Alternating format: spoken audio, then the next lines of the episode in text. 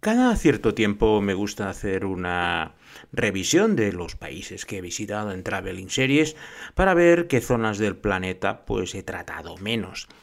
Y en una de estas últimas revisiones he comprobado pues que de los países árabes no he hablado demasiado, he hecho alguno, algún episodio como el de Emiratos Árabes Unidos, pero en general es una de las regiones que menos he tratado. Pues hoy he decidido pues solventar en parte esta falta de representatividad de los países árabes y musulmanes haciendo un viaje bastante cercano pero a la vez eh, muy lejano en todo tipo de costumbres y circunstancias. Para ello, las recomendaciones gastronómicas van a ser potentes, con dos platos. El primero es un chorba frik, que es una potente sopa de tomate con carne, y posteriormente el recta, una pasta cocinada con salsa de pollo y muchas legumbres, que son los dos platos más típicos de este país. Para beber, hoy vamos a ir a lo grande y me voy a tomar una botella de Chateau Telage, un vino de la región de Medea, que es una de las zonas más importantes de la región que vamos a visitar hoy con Traveling Series con Lorenzo Mejino y que no es otra que la costa de Argelia.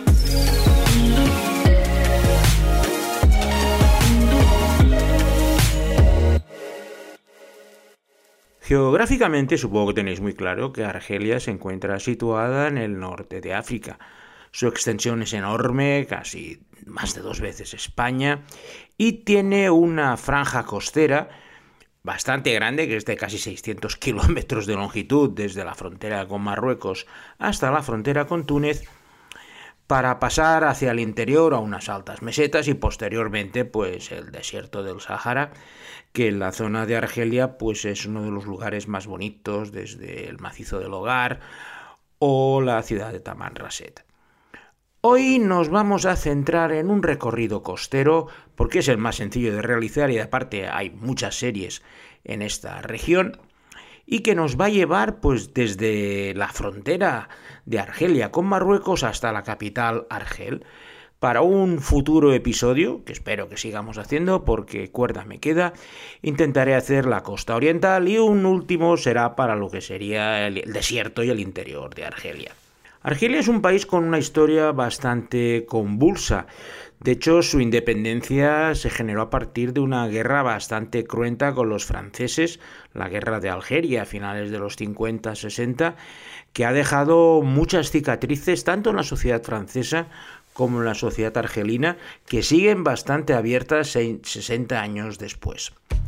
Tras su independencia, Argelia pues empezó a vivir económicamente de sus grandes descubrimientos mineros. El gas de Argelia, que seguramente lo habréis escuchado en los informativos estos últimos, estas últimas semanas, es su potencial exportador más importante junto con otros temas mineros.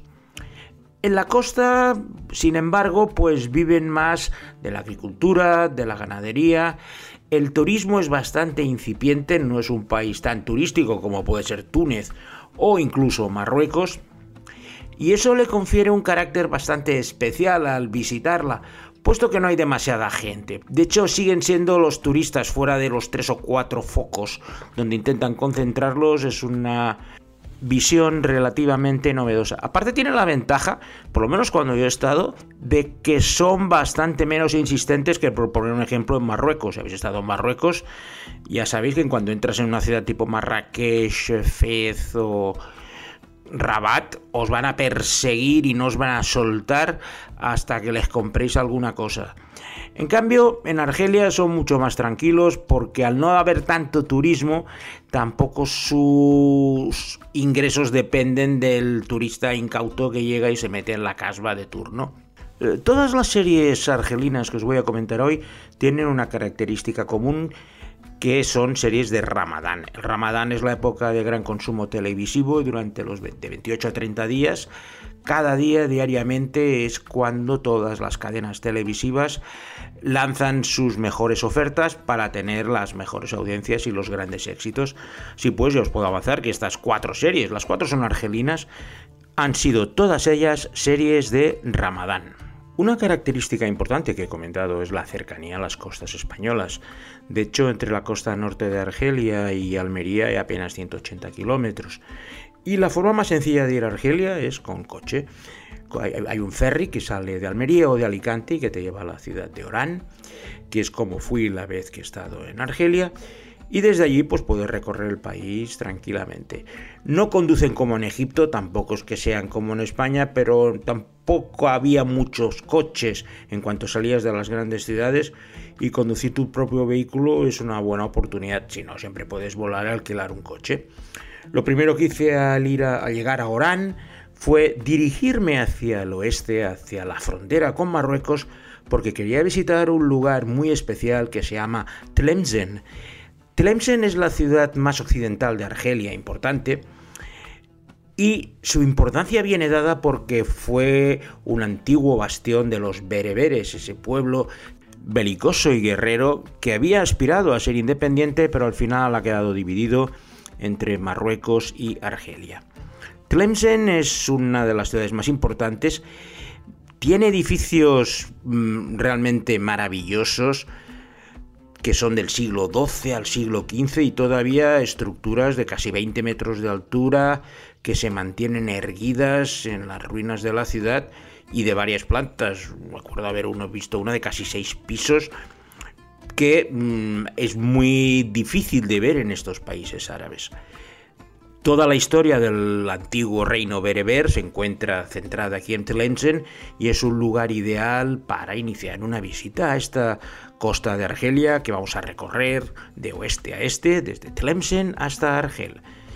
Y en un reino ficticio de la época de Tlemcen, del esplendor de Tlemcen hacia el siglo XII-XIII, proviene la primera serie argelina de nuestra selección de hoy y que tiene como título Sultán Ashur X.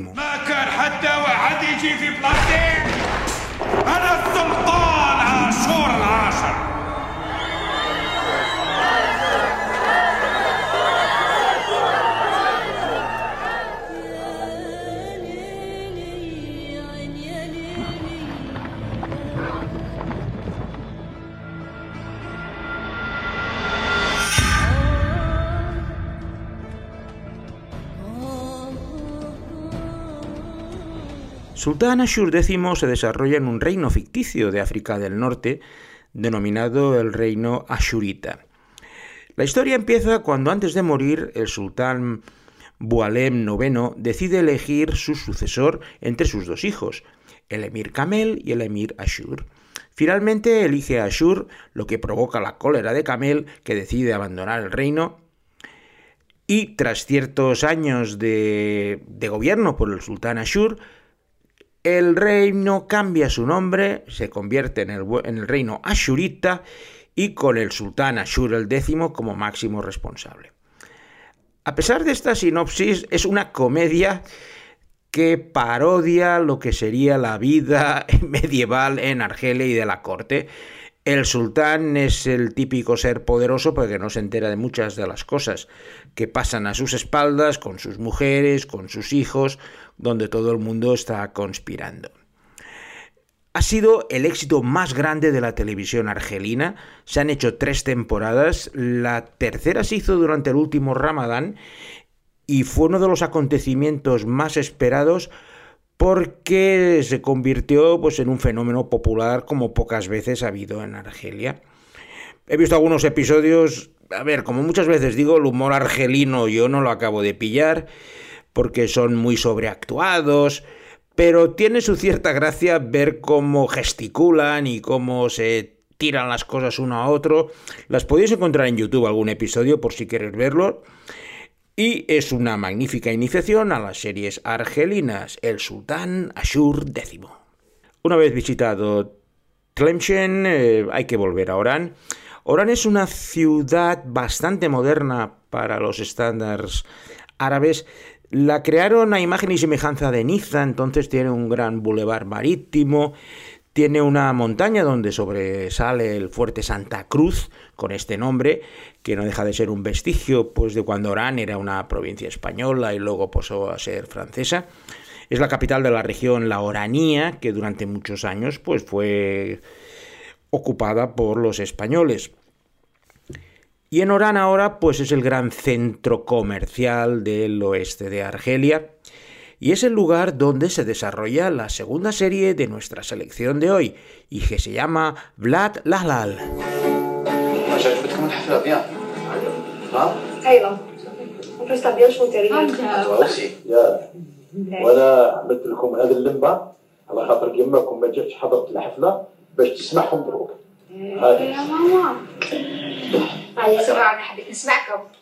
Vlad Lahal es la historia de dos hermanos, Merzak y Sinu, unos bandidos justiciarios tipo Robin Hood que roban a los ricos para dárselo a los pobres y que deciden vivir en el barrio popular del Bahía, en la ciudad de Orán, para buscar a su hermana tras la muerte de su madre. Ambos descubren con el paso de los días que el barrio está totalmente controlado por un traficante de droga de Argel que usa y abusa de la miseria de la gente de este barrio popular de Orán y que ese lugar esconde muchísimos secretos, entre ellos el paradero de su hermana. Una de las condiciones que Merzak le hizo a su hermano Zinu para ir a vivir allí es que no saliera con chicas del lugar porque alguna de ellas podría ser su hermana, la que no han visto desde hace muchísimos años. La serie fue la más popular durante el Ramadán de 2019 y el final, que fue bastante controvertido, todavía levanta ampollas por las decisiones de guion que tomaron que enfurecieron a toda la gente que había estado durante los 28 días anteriores viendo las historias de Merzak y Sinu en Orán. Al salir de Orán hacia el este, Vamos a tener un camino apacible, son 400 kilómetros hasta Argel. Y el paisaje me recordaba mucho a lo que sería la costa sur de Granada o de Almería, donde teníamos pues agricultura tropical, viñedos, en suma, un paisaje muy mediterráneo, muy andaluz podríamos decir, y que vas recorriendo sin prisa pero sin pausa. Cuando tenía alguna necesidad, pues me paraba en algún lugar para tomarme uno de esos magníficos tés locales bastante azucarados y hacer una parada. Parabas en los pueblecitos donde pues no había tiendas excepto de, para los locales, lo cual siempre yo personalmente lo agradezco porque para comprar sombreros mexicanos y otras cosas ya las puedo comprar aquí. Y poco a poco nos íbamos acercando, pero tenía muy claro que tenía que hacer una parada en uno de los lugares más importantes desde el punto de vista histórico del norte de Argelia, que no es otro que la ciudad de Tipasa. Las ruinas de Tipasa son del Imperio Romano y están al borde del mar y un poco me recordaba Ampurias mm, por la situación al lado del mar y, y todas las ruinas romanas.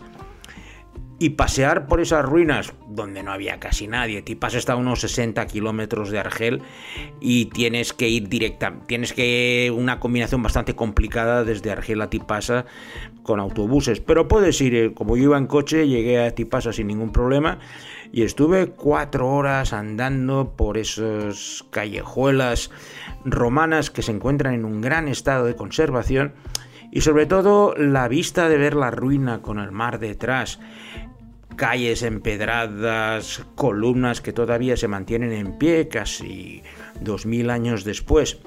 Aparte, Tipasa luego se convirtió en una ciudad importante durante la dominación bizantina y es uno de los lugares que ha sido nombrado Patrimonio Mundial de la UNESCO junto a la Casba de Argel, que visitaremos posteriormente. Y cualquier visita a Argelia debe incluir Tipasa como mínimo si estás en Argel. Y en las cercanías de esta zona marítima de Tipasa es donde se desarrolla la tercera serie de nuestra selección de hoy y que tiene como título en árabe Hop Fi Kafas el Itiham, que podemos traducir por Amor en los Muelles.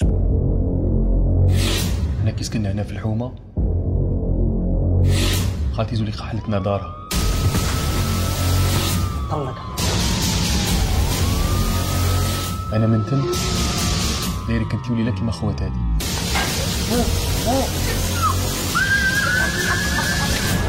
هذه حاسداتك حاسدتك على راسك. حاسدتك حتى على الدم اللي يجري في عروقك. Hopfi Kafas el Itiham es un dramón de armas tomar que arrasó en el Ramadán de 2015 contando la historia de Yasmín, una joven de una respetable y conservadora familia argelina que viaja a los Estados Unidos para completar su educación en una universidad, pero acaba casándose con un miembro de la comunidad algeriana en los Estados Unidos. Y se queda embarazada. Vuelve a Argelia, pero sin haber dicho a su familia que se ha casado y escondiendo su embarazo. El secreto, lógicamente, es bastante complicado de guardar y va a desembocar pues en un drama familiar que ya os podéis imaginar con el deshonor de la hija favorita que va a Estados Unidos, se casa pero a escondidas, encima vuelve embarazada, el honor de la familia se encuentra en entredicho y en los países árabes ya sabéis que el honor es casi más importante que la vida en muchos casos. Y las desventuras de la pobre Yasmín pues mantuvo a todo el pueblo de Argelia durante los 30 días que duró el Ramadán del 2015, completamente enganchados a las desdichas de esta pobre chica que sufrió todo lo indecible por las decisiones que había tomado en su vida. En, esto, en este último tramo del viaje ya nos quedan solo 60 kilómetros para dirigirnos hasta la capital de Argelia, Argel. Una ciudad grande con casi 3 millones de habitantes que tiene metro y esto es algo importante porque es la única ciudad junto con el Cairo que tiene metro en África y un metro bastante potable, no son muchas paradas, pero sí que te permite moverte por la ciudad, en especial desde los barrios más modernos donde se encuentran las embajadas y las casas más lujosas hasta el casco antiguo. El monumento más importante de Argel es un mamotreto que se ha erigido en honor a los mártires de la patria, que es una escultura de casi 90 metros de alto, con eh, muy espectacular, no sabía cómo describirla, pero si buscáis el, en, en Google el monumento a los mártires de Argel, vais a ver una, una, imagen bastante reconocible. O sea, yo cuando lo vi me sonaba de haberlo visto pues en algún lugar, porque siempre que conectan con Argelia es el lugar céntrico donde se concentran las manifestaciones, ahora que ha habido bastantes levantamientos como la primavera árabe, pues la gente se concentraba en la Plaza de los Mártires porque no deja de ser el símbolo de su independencia de la guerra con Francia. Pero lo que es más bonito de Argel es sin duda su casba. La casba es el barrio antiguo, medieval, y allí lo mejor que puedes hacer es perderte. Deja el teléfono en tu casa, no sigas el Google Maps y empiezas a subir por callejuelas estrechas, intrincadas. Es un laberinto, es un verdadero laberinto, pero siempre acaba saliendo a algún sitio. Y yo las, los tres días que estuve en Argel, cada día me iba a la casba y entraba por un sitio y salía por el otro, recorría esas callejuelas. Aparte, es un lugar turístico, pero menos, porque lo que hay son muchos artesanos que hacen pues desde cobre, cualquier cosa con sus manos, y es, una, es un recorrido que a cada rincón y a cada esquina vas a ir descubriendo nuevas cosas, lo que es una cosa que me encanta porque no odio más que ir siempre por la misma calle. En la casba era difícil pasar dos veces por el mismo sitio, eso sí, salías por donde salías, la orientación era complicada porque hay bastante subida y bajada y entre medio hay muchas escaleras, ya digo, muchos pasillos muy, muy estrechos. Pero si tienes algún problema le preguntabas a alguien y la gente tranquilamente te ayudaba. Tampoco tuve la sensación de inseguridad. Siempre a la entrada hay alguien que se te ofrece hacer de guía. Si prefieres ir más seguro, te explicarán más cosas. Pero digo, yo he ido por mi cuenta por la Casba y es uno de los lugares más maravillosos del mundo árabe. Y en esta casba es donde tiene lugar la última serie de nuestra selección de hoy y que lleva como título apropiadamente Casba City. يا بديدو هاي قهوة تاعك كبير سيدي كيما تحب نتايا جبتها من قهوة تحتانية مليحة هاي لولا شد شو انت به شد شوف تلقى بصح انا ما قلت لك جيب لي قهوه يا قهوة دي ماشي لك هذه دي نعاون بيه بديدو وباش تخلصهم Casbah City es una comedia que narra la vida de los vecinos de una zona de la casba de Argel y lo que pasa pues entre ellos vemos sus peleas, sus relaciones y sobre todo la interacción que se produce en ese espacio tan reducido donde las gentes pues se necesitan unas a otras y se ayudan en tiempos de crisis. Es bastante divertida, he visto algunos episodios por YouTube. Fue la serie del Ramadán del 2017, si os fijáis, eh, cada año ha tenido su serie, son las que he intentado reflejar, porque al final son las más famosas. Y al estar rodada en la casba de Argel, ahí sí que te va a dar una idea perfecta de cómo es el urbanismo tan intrincado y laberíntico de ese lugar tan mágico y maravilloso que es la casba. Y con este recorrido por la casba vamos a cerrar nuestra edición de hoy agradeciendo a Alberto Laya su dominio del árabe para encontrar los cortes que han eh, sido incluidos en la postproducción del podcast. Y sin nada más, me despido de vosotros hasta la semana que viene, donde tendremos una nueva edición de Traveling Series con Lorenzo Mejino.